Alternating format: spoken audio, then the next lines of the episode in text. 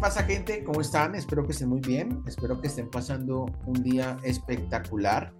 Que la verdad todas las personas que en este momento estén conectadas en este podcast de Gato Verso en su primera temporada, yo creo que podemos decir que nuestra primera temporada en este mundo friki, en este mundo rico, en este mundo delicioso que nos apasiona a Daniel y a mí y que precisamente es lo que de verdad nos da vida, nos da vida hablar sobre este tema, pero llevado, como decimos nosotros, llevado hacia ese punto de que también la gente pueda entenderlo, pueda razonarlo y pueda mostrarlo. Salude, como lo digo yo siempre, Dani, salude. Hey, buenos días, gente. No, sí que me parece excelente comenzar con esta nueva etapa de, Gato Verso. A, pesar de que muchas personas piensen que desde lo friki no se puede enseñar, pero creo que con el capítulo hoy vamos a demostrar que sí, porque de hecho nos vamos a meter como en esos problemas psicológicos que tiene cada personaje de Evangelion, desde el yo, el super yo, el ello.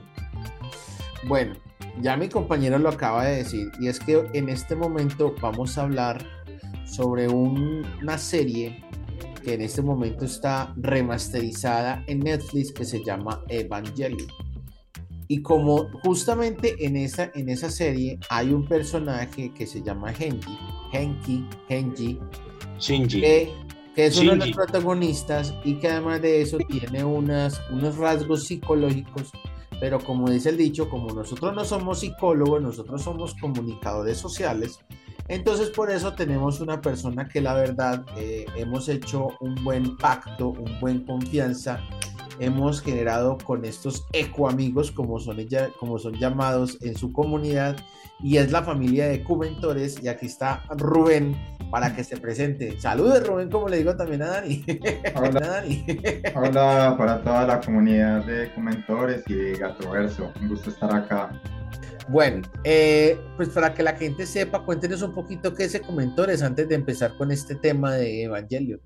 Claro que sí, Comentores somos un equipo de profesionales de la psicología, el coaching, el mentoring a nivel de toda Latinoamérica. Tenemos profesionales en diferentes países y desarrollamos diferentes programas. Al mismo tiempo es una plataforma de capacitación, de asesoría, de acompañamiento para personas, familias y empresas.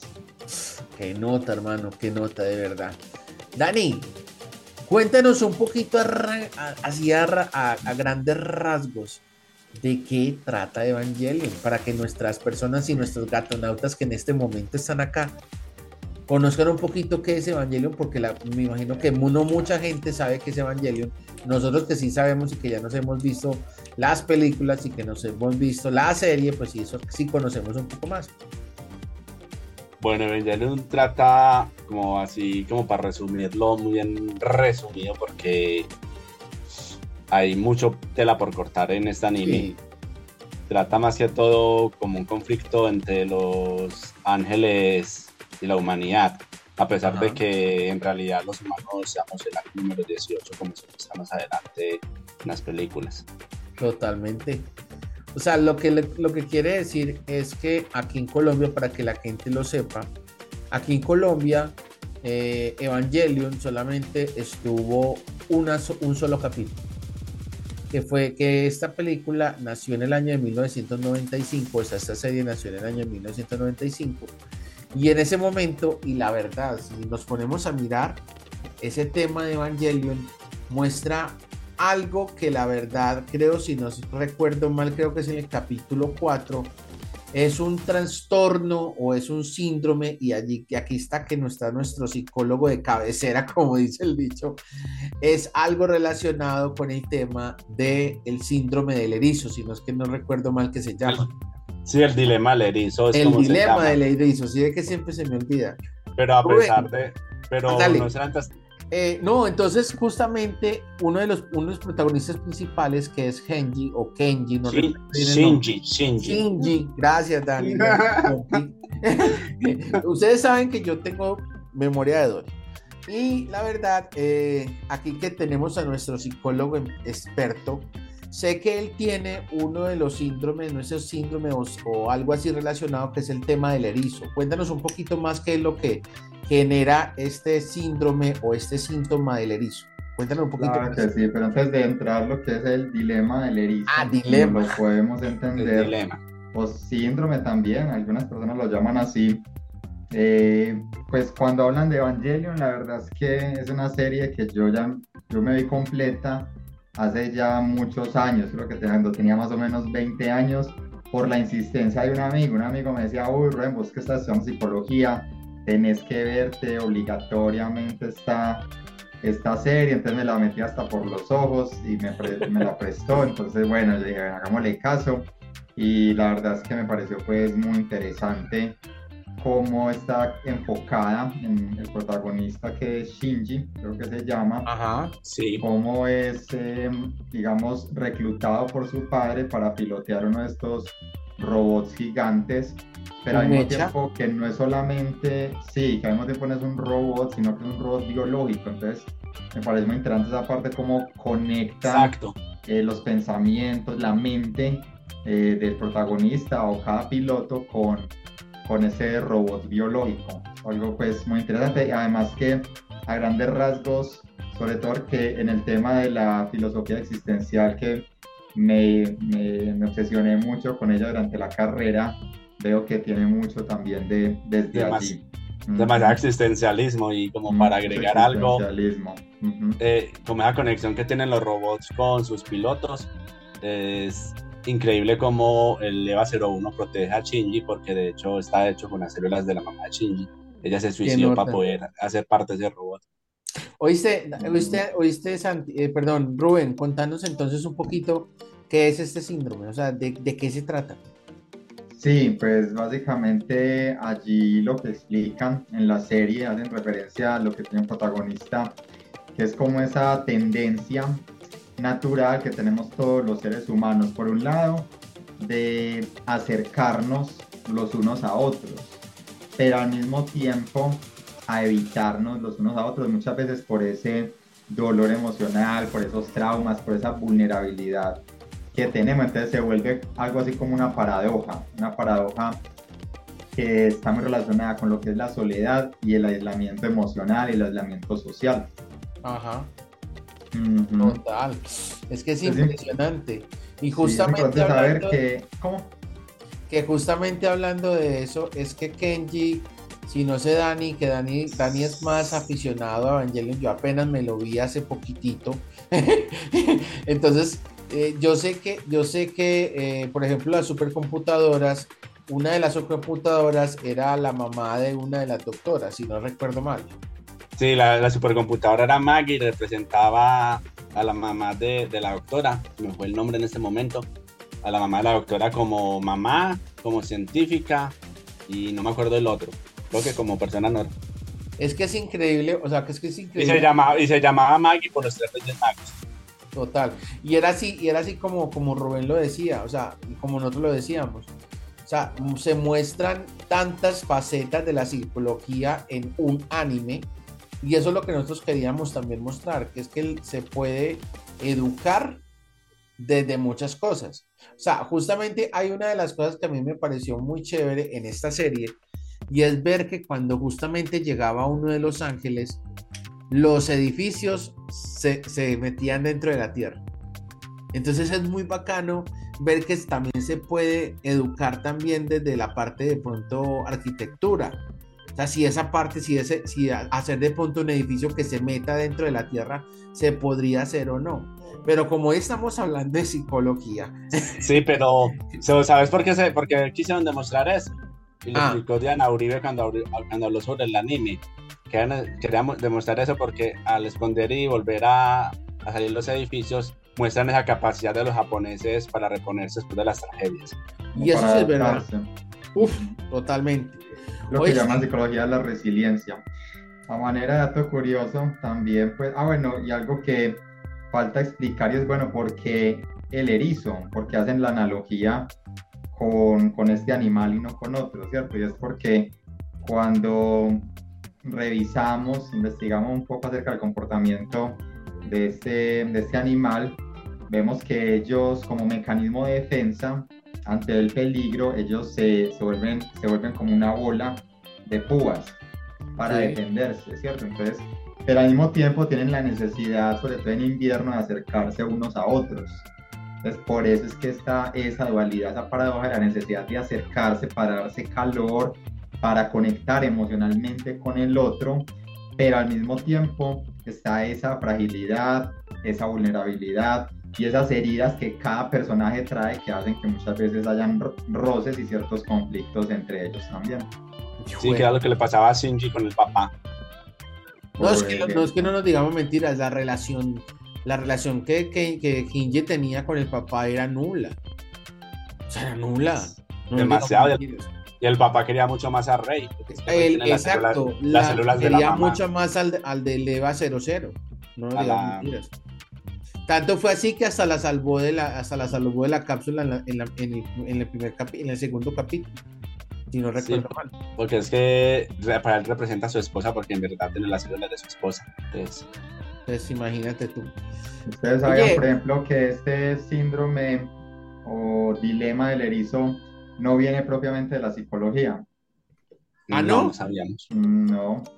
Digamos que se popularizó en, en Japón por un psicoanalista, pero ya un autor ya había hablado antes de este fenómeno y ese autor, pues recuerdo cuando estaba investigando un poco, porque yo lo leí mucho eh, en su tiempo, es un autor de la filosofía existencialista y se llama Arthur Schopenhauer. No sé si lo han escuchado. Ah, sí, Schopenhauer. Él empezó a hablar acerca de esta analogía, como esa tendencia de los seres humanos a alejarse y a evitar ese dolor emocional por, por las heridas que traemos sobre todo del pasado.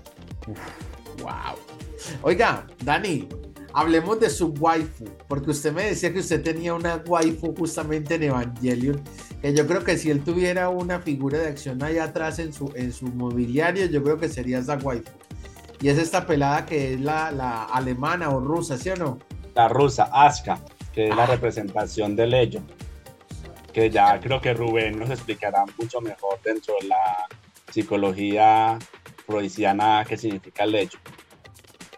Sí, digamos que Freud es uno de los primeros autores que comienza a hablar acerca del hecho y luego lo toman otros psicoanalistas y gran parte de la psicología dinámica.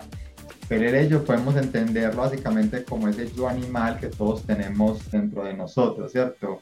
Esa parte dentro de nuestra personalidad que tiende y se mueve sobre todo por los impulsos más primitivos como el hambre, eh, digamos, soltar esfínteres, eh, la rabia, la ira, la tristeza, digamos que se mueve sobre todo desde esas emociones primarias más primitivas del ser humano. Entonces, ¿por qué dice Daniel que esta persona, este personaje, esta chica, era, eh, se movía más desde el hecho?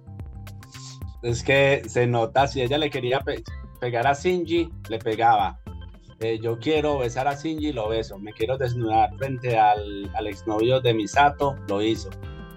No quiero montar en el Eva, lo hago. Eh, quiero. que no mide las consecuencias. No mide las consecuencias. A diferencia de, de, Rey, que es puro super yo, que el super yo ya nos lo explicará más adelante, según lo que sé, es como esa parte que nos regula frente a las normas sociales. Sí, muy bien. Esa es la estructura psíquica que tenemos que introyecta esas normas sociales, culturales para sabernos comportar en sociedad. Sí, es que lo que pasa es que es que esta la, la, la waifu de mi compi, la waifu de mi compi, la vuelta es que esta, esta, esta muchacha es, es, además de eso, es una pelada que toda su vida vivió en Rusia, en Alemania, y es con un ego, o sea, con un ego, pero impresionante, subido de, mejor dicho, ustedes valen poquita cosa a lo que yo soy. O sea, sus, sus mejor dicho, son nada al lado de mi, de mi coso, que este sí fue hecho directamente para la guerra. Yo, o sea, mejor dicho, uh, tira espuma por encima, como dicen. por debajeando los pues. papito, llegó la que abajo. sí, entonces es, es una superioridad impresionante, pero también es como decir, como llegar, ah, usted es esto, listo, entonces yo me voy a posicionar más que sobre usted, hacia usted sea la primera. Sí, pero igual como que en cada personaje no es culpa de ella, porque todo surgió después del suicidio de la mamá y por querer demostrar que ella era capaz de hacer todo frente a su mamá adoptiva. Su alter ego está arriba, arriba, arriba, en, en lo más alto de la estratosfera. Y ahí sí tomando un poquito el tema sobre la religión. Es que aquí en Colombia, para que la gente sepa, aquí en Colombia esta, esta serie en la televisión pública, eh, esta serie solamente duró un solo capítulo. Un solo capítulo duró, que fue que esta película nació, esta serie nació en el año de 1995, si no me creo, no creo mal, y se estrenó acá en Colombia en el 97, si no estoy mal. Pero ya que un capítulo y ya lo censuraron, ¿ok? Sí, literal, pero es porque, mejor dicho, la gente mejor dicho, se metió en el coso, en, el, en la vuelta del consumidor y la bombardeó. ¿Por qué? Porque obviamente Los Ángeles eran los malos. Eh, entre comillas, porque... Entre comillas, Los Ángeles eran los malos. Y Eva, o sea, que Eva, que es el, es el mecha, era el bueno que mataba a Los Ángeles. Aunque sigamos un poco y que lo, y además la teología y a la parte bíblica, eh, habría que mirar qué tipo de ángeles, porque tengo entendido que hay ángeles, pero también hay ángeles caídos, ¿no? Sí, no, además recordemos que, que los Evas dentro de la serie simplemente eran los robots hechos con células humanas y que en verdad nosotros los seres humanos somos el ángel número 18 y que éramos hijos de Lilith y de Adán.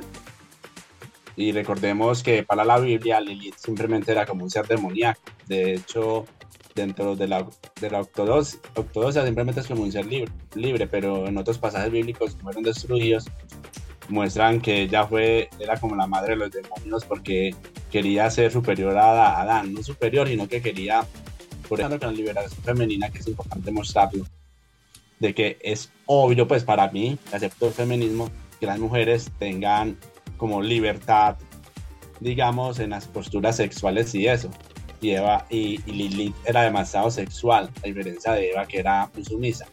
También me di cuenta que no solamente también era, fue censurada por el tema de la religión, sino también un poco, un poco así someramente por el tema de la política. Porque recuerde que también en ese momento, en ese momento, en el año de 1995, la Alemania, Alemania o Rusia todavía estaba con el tema del muro de Berlín y Colombia estaba. Pero es que, pero es que era Rusia, es que ahí, nunca mostraban a Alemania, mostraban a Rusia. Y de hecho, el, el, el, principal enemigo en realidad era Estados Unidos con SEAL. Eh, SEAL era comandado parte por Japón, por su mayor parte por Estados Unidos, y SEAL fue el que creó el segundo impacto, no Los Ángeles. No, pero yo pienso que también de pronto ahí, de pronto hubo también un, un, un rocecito también por eso de no meterse también con ese tema de la, de la política, o sea, porque dése cuenta que... También... Una crítica. Sí. De, pronto, de pronto sí por, por el hecho de Colombia ser un país de ultraderecha en ese entonces. ajá, exacto. No, o sea, si nos ponemos a mirar, es que la, es que las, la serie, ahora sí ustedes hablaron un poquito más de las películas, porque yo las películas, la verdad, no me las alcancé a ver. Pero yo las películas, las películas tampoco. tampoco te las viste. La serie. Ah, bueno, solamente... ¿Y me la las películas? ¿Es como una continuación o qué? Es como una continuación a las películas, muestran como que en verdad sí es el culpable de todo. Pues en el, en el, en, el anime, en la, primera, en la primera temporada, anime, que no era una temporada, nos muestran como que los ángeles son los malos y sí era una organización que sí controlaba, pero en verdad después en, en una de las películas muestran que Sil fue el que creó el segundo impacto y estaba controlando a uno de los ángeles que fue del que se enamoró Shinji, que mató, que mataron como los últimos capítulos, que era el peli blanquito. Sí. Eh, ellos sí lo quería controlar para que crearan el tercer impacto, para poder llevar a cabo el proyecto de su humana. Bueno, yo tengo una pregunta para Dani, que él se vio más esta película, más esta serie que yo. Y es el tema, yo veo algo relacionado cuando yo veo los mecas y veo, veo es como si fuera como una representación de una mamá. Es decir, lo veo en la representación porque mira que hasta tiene cordón umbilical. Es decir, si no está pegado a una energía, el Eva se muere. porque, es que, porque es que están hechos con células humanas y son seres humanos en realidad. Son ah. robots, robots biológicos. imagino que también, obviamente, como el EVA más importante es el EVA 01, el EVA 01, está hecho con las células de Lilith y de la mamá de Shinji. Por eso el EVA 01, si no te has dado cuenta, cuando Shinji llegó la primera vez, lo protegió. Lo, protegió y siempre lo protege. Que se movió solo, que todo el mundo quedó que, ¿y por qué se movió? Por ser la mamá de él, pues tener las células de la mamá de él lo protege. Sí. ¿Oíste, oíste, Rubén, contanos un poquito qué más te acuerdas de esa serie que de pronto tengas así como tips o como cosas así que tú digas, este, este pedacito aguanta como para meterlo. Sí, yo quisiera que nos contara, por ejemplo, sobre el Super Yo, que es Rey, que Rey haré ya ser hecha con las células de, Lilith y de, la mamá y las células de Lilith, la controlaron. Recuerde que ella en la serie nunca hace nada que no le pidan. Todo es lo que le piden. Ella, vive, ella vive para seguir órdenes. Y eso es lo que hace el super yo. Es solamente super yo, no tiene ni ellos ni yo. Sí, a grandes rasgos, gran parte de la serie, lo que puedo ver a nivel general es que todo viene con una línea muy transversal de lo que se conoce como la búsqueda de la identidad, ¿no? que cada personaje tenía diferentes conflictos, ¿sí? representaba diferentes polaridades, pero en esa búsqueda de saber quién soy yo, es lo que es la búsqueda de la identidad. ¿sí? Entonces, algunos identificaban más con esa parte del ego, con la parte más instintiva, dejarse llevar por las emociones, dejarse llevar por las situaciones, por las circunstancias, mientras que habían otros personajes, recuerdo, que sí eran más sujetos a la norma, ¿cierto? A la instrucción que le daban y sobre todo por tratarse también de un contexto muy militar, entonces ellos tenían unos objetivos muy claros, muy definidos y prácticamente los pilotos lo que también logra yo ver es que cada piloto, eh, el mismo plan, los mismos objetivos de la misión los cosificaba, porque no, difícilmente los veía como personas, ¿no? Los veía como usted es un objeto, tiene que cumplir órdenes, y por eso quizá también el protagonista entraba en esos conflictos cuando quería conectar emocionalmente con ese papá que lo veía era como simplemente un piloto, simplemente como cumple una función y ya, usted no puede opinar, usted no puede pensar, ir más allá, imaginar, no, cumpla con el objetivo y muchas veces hemos encontrado eso tanto en lo militar, pero a nivel social también. Entonces también entra un conflicto entre lo que yo quiero ser y lo que me imponen que sea. Hijo de pucha. Sí. Es que como, te, lo, como les digo yo, o sea, esta, esta, esta serie que se llama Evangelion, la verdad a mí lo que me ha mostrado, lo que me ha mostrado es como esas diferentes etapas de la psicología, aunque yo no soy psicólogo, pero sí le muestra a uno de, la persona como Daniel y yo que hemos sufrido de bullying, ¿cierto? De cómo esa persona se puede, se ve, yo también se ha sentido, se ha sentido no, se crean tan únicos porque nosotros también hemos sufrido de bullying también. Bueno, sí, sí es verdad.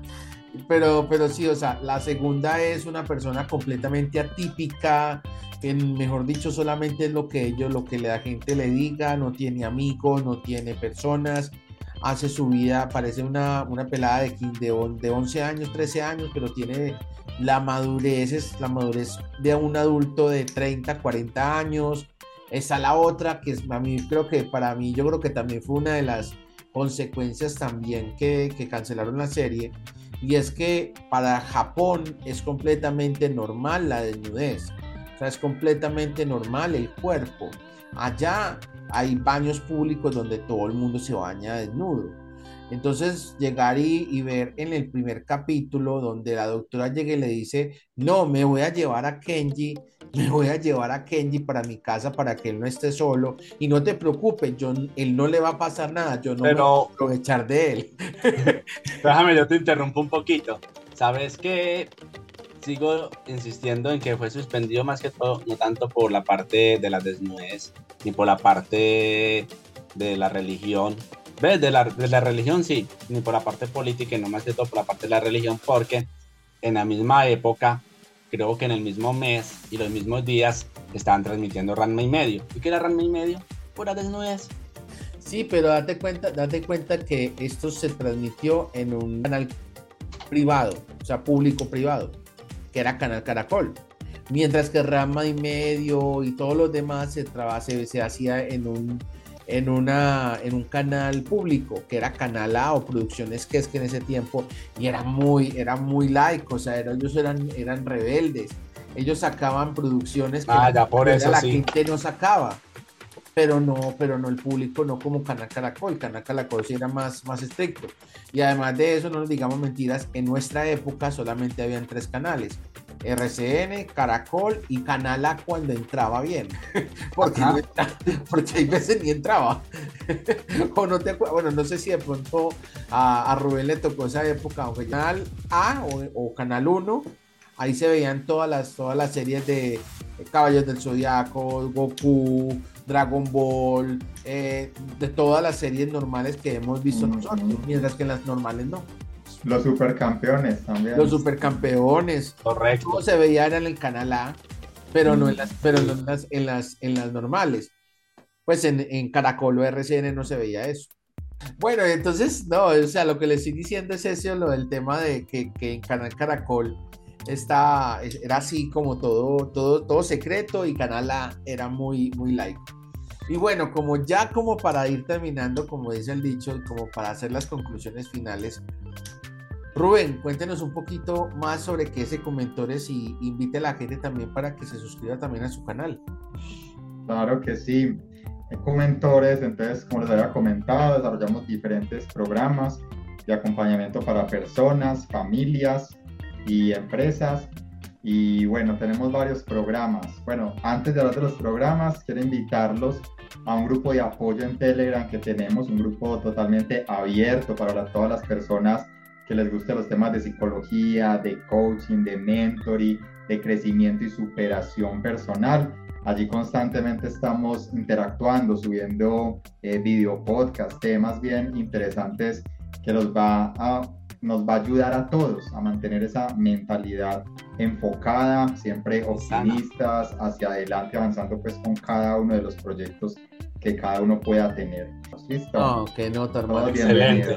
Uf, no, esto está excelente y aquí como un datico curioso, creo que este programa lo hubiera servido mucho al creador de Evangelion, porque si no lo sabían, todos los problemas psicológicos que él mostró en el anime, los tenía él. Él escribió, él escribió Evangelion, pues el manga, y después sacó el anime cuando estaba pasando por una depresión psicológica. Qué fuerte. Bueno, entonces para todas las personas que en estos momentos se quedaron hasta este lugar, hasta este momento, gracias en serio a todos por seguirnos. Como le decimos, mi nombre es Héctor Fabio, mi compañero que se llama Daniel Moreno.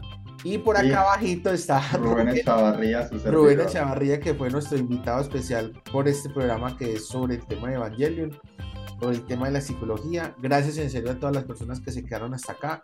En serio, recuerden y por favor, por favor se los pedimos con todo el corazón un like, comenten, suscríbanse, compartan, mejor dicho, porque esto va a ser algo muy chévere.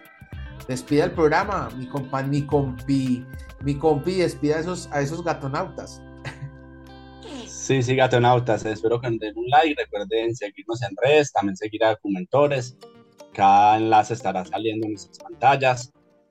Y como dato curioso, creo que muy pronto, si logro resolver algo como ese estudio, vamos a poder tener programas en vivo. Uh, ¡Qué bien! Vamos a empezar a hacer streaming también en Gatoverso para que la gente tenga ese tema. Entonces, va, recuerden que por favor, como les digo, ayúdenos con un like, un comentario. Esto es Gatoverso, perdón. Esto es Gatoverso esto es lo mejor y nos vemos la próxima. Chao, chao. Chao, nos vemos. Se cuidan mucho. Chao, chao,